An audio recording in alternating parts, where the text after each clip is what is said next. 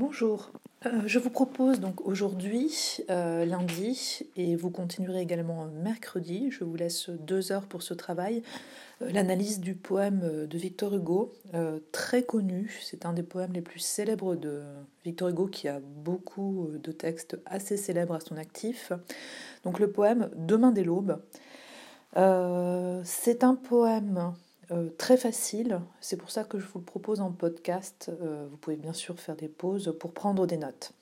Alors, je vous laisse, euh, je vais commencer par l'introduction. Je vous laisse présenter rapidement Victor Hugo et le recueil des contemplations. On va le faire de façon plus approfondie ensemble en classe, donc vous aurez les éléments. et je passe directement pour l'introduction à la présentation du texte.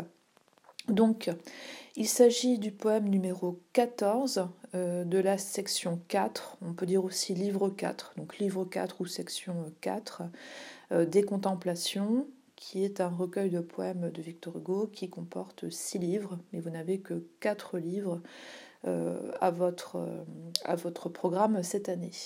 Euh, cette section s'appelle Pauka Meae. Euh, j'ai déjà donné l'explication de ce titre, euh, je la donne à nouveau. Donc Pauka un peu, Meae pour la mienne, donc un peu en fait de vers pour la mienne, c'est-à-dire quelques, quelques brins de poésie pour ma fille. Hein. Donc cette partie est la partie centrale du recueil des contemplations, qui est un recueil de poèmes qui est organisé autour de l'absence de la fille aimée, adorée. Euh, vous avez au centre du recueil euh, la date de la mort euh, de Léopoldine, je l'ai déjà également expliqué, qui est indiquée, Léopoldine étant morte en 1843. Vous avez en fait euh, le poème qui s'appelle 4 septembre 1843. Si vous le prenez, c'est le troisième poème de la section euh, Paukameae. Euh, vous voyez qu'il n'y a que, que des pointillés pour montrer l'absence de la fille. Alors, notre poème Demain dès l'aube est un poème qui est important d'un point de vue symbolique parce qu'il s'agit pour Victor Hugo de rejoindre sa fille par le moyen de la poésie. Alors, ce que vous, pouvez peut-être dire à votre examinateur euh, le jour du bac, c'est que, en fait, euh, il y a dans le recueil quatre poèmes dont Léopoldine est la destinataire, en fait, euh, dans lesquels, de façon directe ou indirecte, Victor Hugo s'adresse à Léopoldine. Donc il y a le poème À ma fille, qui est dans la section 1, c'est le premier poème du recueil. Et là, en fait, c'est Victor Hugo vivant, qui s'adresse à Léopoldine qui est vivante. Le poème est daté d'octobre 1842. Euh, ensuite, vous avez euh, le poème qui s'appelle 15 février 1843, qui est dans la section 4, c'est le deuxième poème, qui est un poème de mariage hein, que Victor Hugo avait composé à l'occasion du mariage de Léopoldine, donc c'est toujours le vivant à la vivante. Ensuite, eh bien, vous avez Demain dès l'aube. Euh, il s'agit donc là ben, de Victor Hugo vivant à sa fille morte. Et enfin, vous avez le dernier poème en fait de tout le recueil que vous n'avez pas à votre programme, hein. donc vous ne le trouverez pas, mais qui s'appelle Assez qui est resté en France. Et là, euh, Victor Hugo considère qu'il est mort, hein. donc il fait comme s'il était un être euh, dépossédé de vie, et il s'adresse à sa fille morte également. Alors, ce qu'il faut noter pour Demain dès l'aube, donc c'est que ça il fait partie de ces rares poèmes euh, dans lesquels Victor Hugo s'adresse directement à sa fille, même si bien sûr tout le recueil euh, est empli du souvenir de sa fille. Donc la date réelle d'écriture du poème est le 4 octobre 1847. En fait, Victor Hugo change souvent les dates pour leur donner une portée symbolique. Donc il date ce poème du 3 septembre 1847, le 3 septembre étant euh, le jour de l'anniversaire de la mort de Léopoldine. Alors, il s'agit euh, d'un poème qui est composé de trois quatrains. Alors, on fera une petite révision euh, des formes poétiques. Les quatrains, ce sont des strophes de quatre vers euh, en rimes croisées. campagne, attend, montagne, longtemps. Donc, AB, AB. il n'a pas de titre, ce poème, donc il est connu par le début du poème, début de l'aube.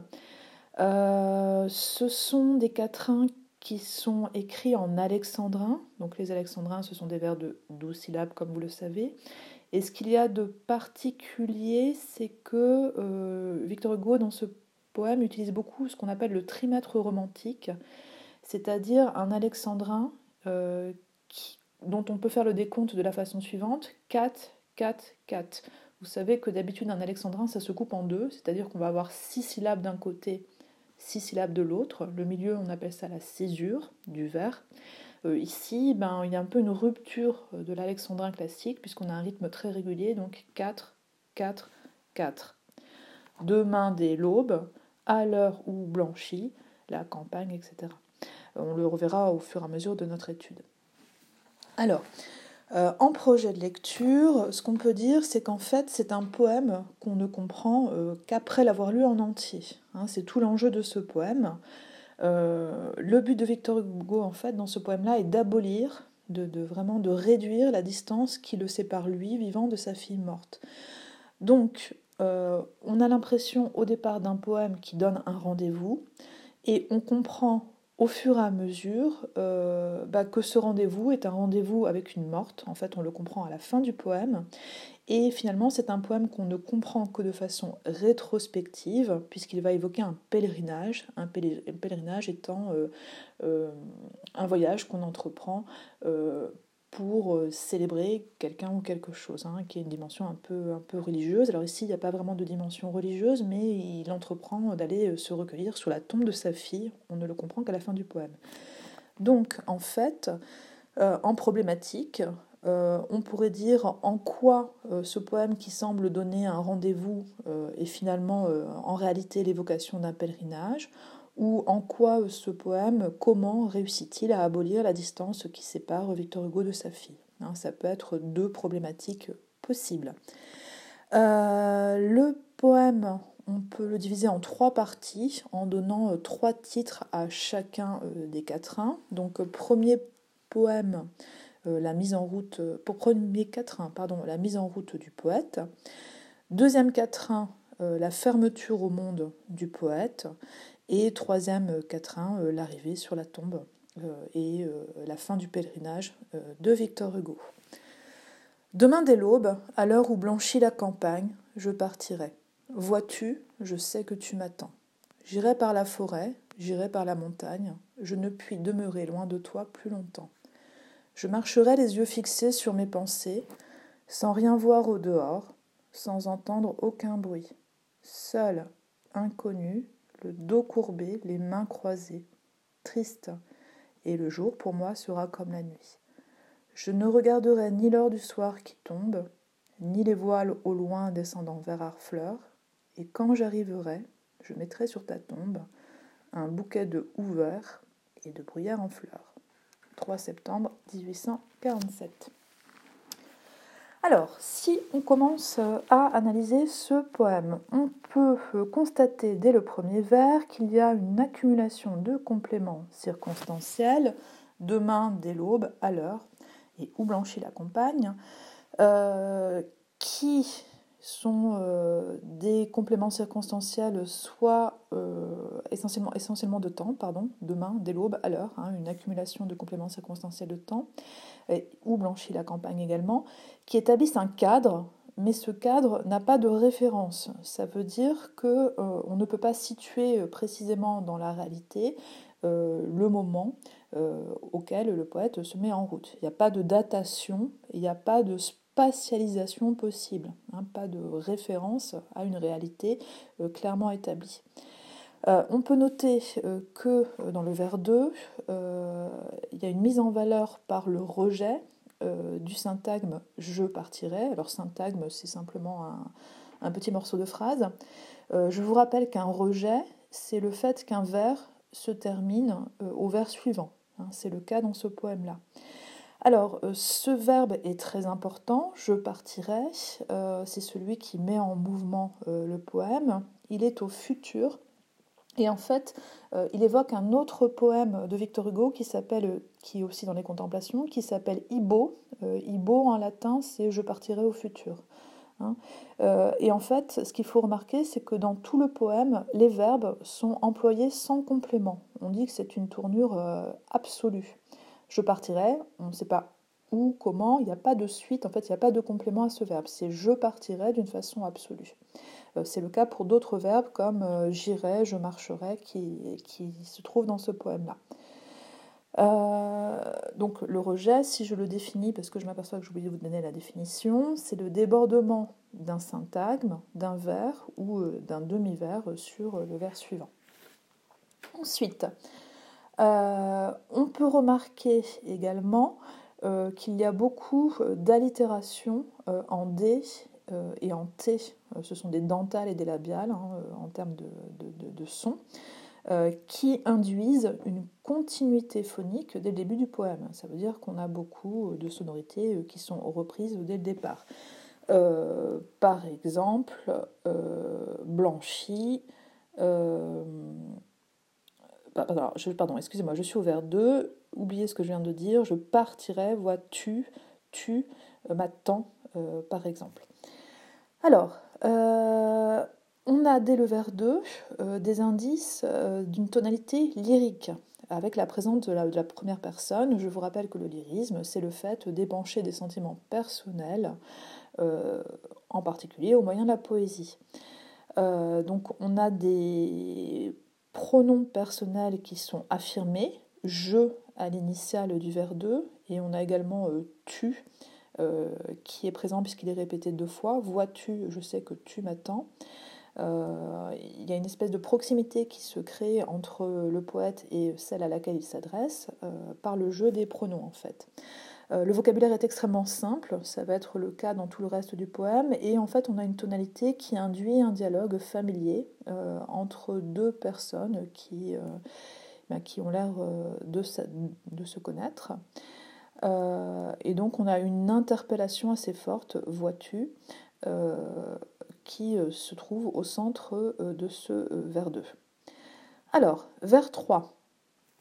Il faut noter bien sûr l'importance de la répétition du verbe j'irai, j'irai, qui se trouve au début de chacun des hémistiches, c'est-à-dire des demi-alexandrins. Un hémistiche, c'est la moitié d'un alexandrin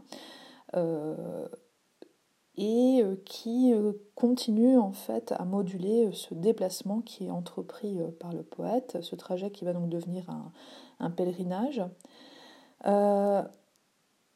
On peut noter ici que le rythme est très régulier et si on passe au vers 4, on remarque que l'identité euh, à la fin de ce premier quatrain de celle qui est, qui est la personne qui attend n'est pas dévoilée. Hein. il y a une espèce de mystère qui se crée ou d'attente qui, euh, est mise en place pour le lecteur.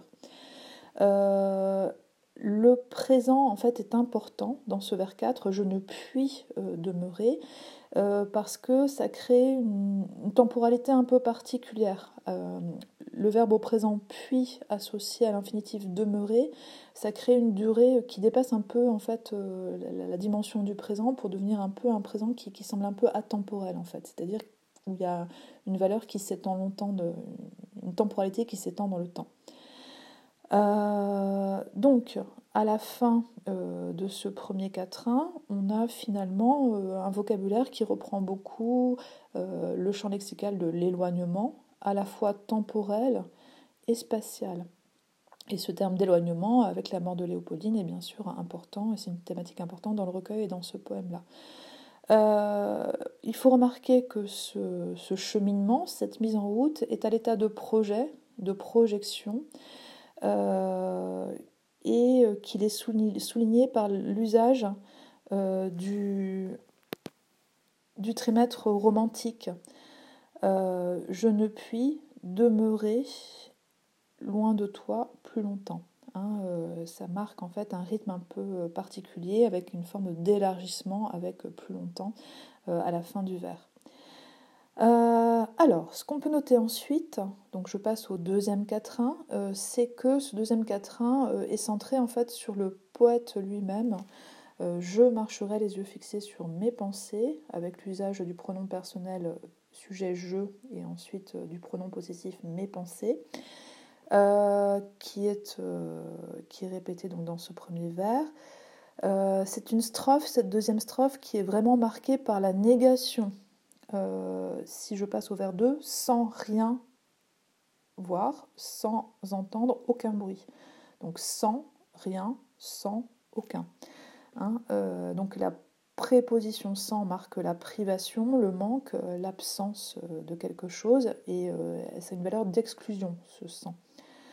on peut l'associer on peut l'associer à la valeur négative qui y avait déjà au, vers 4 du premier quatrain, je ne puis demeurer loin de toi plus longtemps. le rythme est très régulier. On peut remarquer que euh, rien donc, est un pronom indéfini, qui n'a pas de valeur particulière, et euh, aucun bruit, aucun est un déterminant euh, indéfini aussi. Alors en fait, ce qui est décrit dans ce quatrain, c'est l'attitude du poète qui en fait va se plonger dans une forme d'introspection, c'est-à-dire de, réflexion, de cheminement intérieur. En fait, ce qu'il faut comprendre, c'est que c'est un voyage symbolique et qui se fait surtout à l'intérieur euh, de, Victor Hugo lui-même. Hein. Euh, en fait, il se met en scène un peu euh, dans une position de vieillard, surtout au vers 3, seul inconnu, le dos courbé, les mains croisées.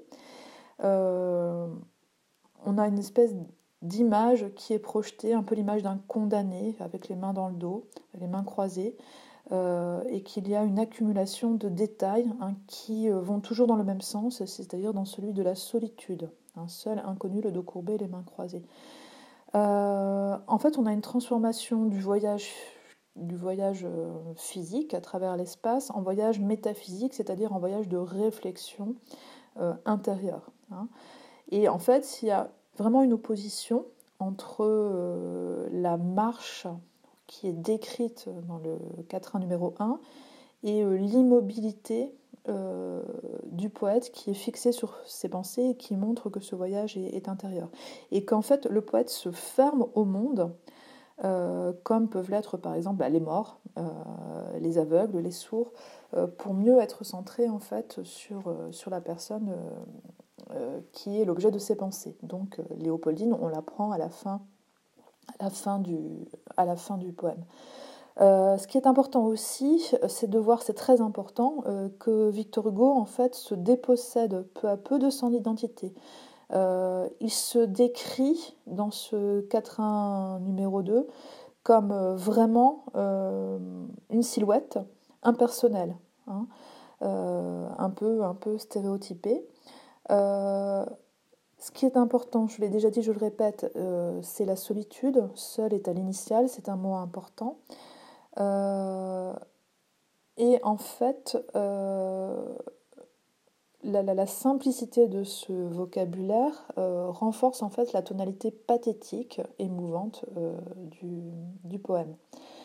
on peut noter enfin, dans le vers 4 de, ce deuxième quatrain, euh, qu'il y a une forme d'équivalence du jour et de la nuit. Donc triste et le jour pour moi sera euh, comme la nuit. Euh, en fait, il faut comprendre aussi cette nuit comme une nuit symbolique, c'est-à-dire comme un deuil. Hein. Donc en fait, on commence à avoir une image qui va se préciser encore davantage dans la strophe 3, celle d'un père en deuil, qui est plongé dans une temporalité qui n'a pas de limite, hein, jour et nuit, euh, et euh, qui pense donc à la jeune morte, à sa fille euh, qui lui manque. Il faut remarquer enfin que cette strophe 2 est extrêmement régulière, en particulier, le rythme est très régulier, en particulier grâce aux enjambements. un enjambement, c'est le fait qu'il n'y a pas de point à la fin d'un vers et que donc le sens des phrases s'enchaîne les uns à la suite des autres. Je marcherai les yeux fixés sur mes pensées, sans rien entendre, aucun bruit, seul, triste. Hein, vous pouvez remarquer aussi euh, dans le vers 4 le rejet euh, de l'adjectif triste, hein, qui euh, met en valeur à l'initiale le côté pathétique de la démarche de Victor Hugo. Alors, si on passe ensuite à la strophe 3, donc le dernier quatrain, on va retrouver les mêmes procédés, c'est-à-dire des négations avec la conjonction de coordination négative ni, qui est répété au vers 2, donc ni l'heure du soir qui tombe, ni les voiles au loin. En fait, ce qui est assez intéressant, c'est que Victor Hugo refuse la grande poésie. Euh, ni l'or du soir qui tombe, c'est une image assez poétique, hein, donc une métaphore, mais qu'il réfute. En fait, il veut vraiment utiliser la simplicité et il se montre indéfini, euh, ce spectacle qui normalement euh, devrait inspirer le poète qu'il est. Donc en fait, il est vraiment, de façon paradoxale, parce qu'il est un poète, indifférent à la beauté du monde et encore une fois centré en lui-même. Euh, même chose, on va avoir un procédé poétique euh, euh, au vers 2 avec les voiles, qui c'est une métonymie pour désigner les bateaux. mais ce, spectacle, en fait, n'intéresse pas Victor Hugo. Hein. il, ne le, mentionne que pour le nier par le moyen de la négation. On a au vers 2 ainsi qu'au vers 1, une temporalité euh, qui est inscrite dans le présent, donc l'or qui tombe euh, au voile descendant. Euh, mais même chose, cette temporalité est un peu élargie en fait parce, que, parce que le présent est, élargi aux dimensions de la, de, la, tombée de la nuit et le participe présent élargit aussi un peu la, valeur de ce présent. Euh, on peut noter au vers 2 qu'on a une première notation qui permet de, euh, bah, faire référence à la réalité, euh, avec la mention de la ville d'Arfleur, en fait, qui est une commune qui est proche de Villequier, l'endroit où, où s'est noyée en faisant une promenade en barque sur la Seine. et enfin, on va avoir euh, avec les vers 3 euh, et 4 la conclusion de ce poème, donc à nouveau euh, une notation temporelle, quand, des verbes au futur construits de façon absolue, j'arriverai, je mettrai, donc on a des verbes qui sont de sens opposé par rapport au verbe du départ, je partirai, donc on a bien la conclusion du poème qui, qui aboutit ici. Euh, et le lecteur commence à comprendre en fait le sens profond du poème avec la mention de la tombe euh, qui euh, va permettre de, eh de comprendre qu'en fait qu'il s'agit d'un poème qui, est consacré à, une morte. Enfin, dernier vers, donc un bouquet de houverts et de bruyères en fleurs on a des fleurs qui sont humbles, hein, euh, qui sont euh, des fleurs de la campagne, ouverts, euh, bruyères en fleurs. Et en fait, finalement, ces fleurs sont symboliques. Il faut comprendre bien sûr que, que le cadeau que fait, ou l'offrande que fait Victor Hugo au cours de son pèlerinage, c'est le poème lui-même, par l'intermédiaire de ces fleurs.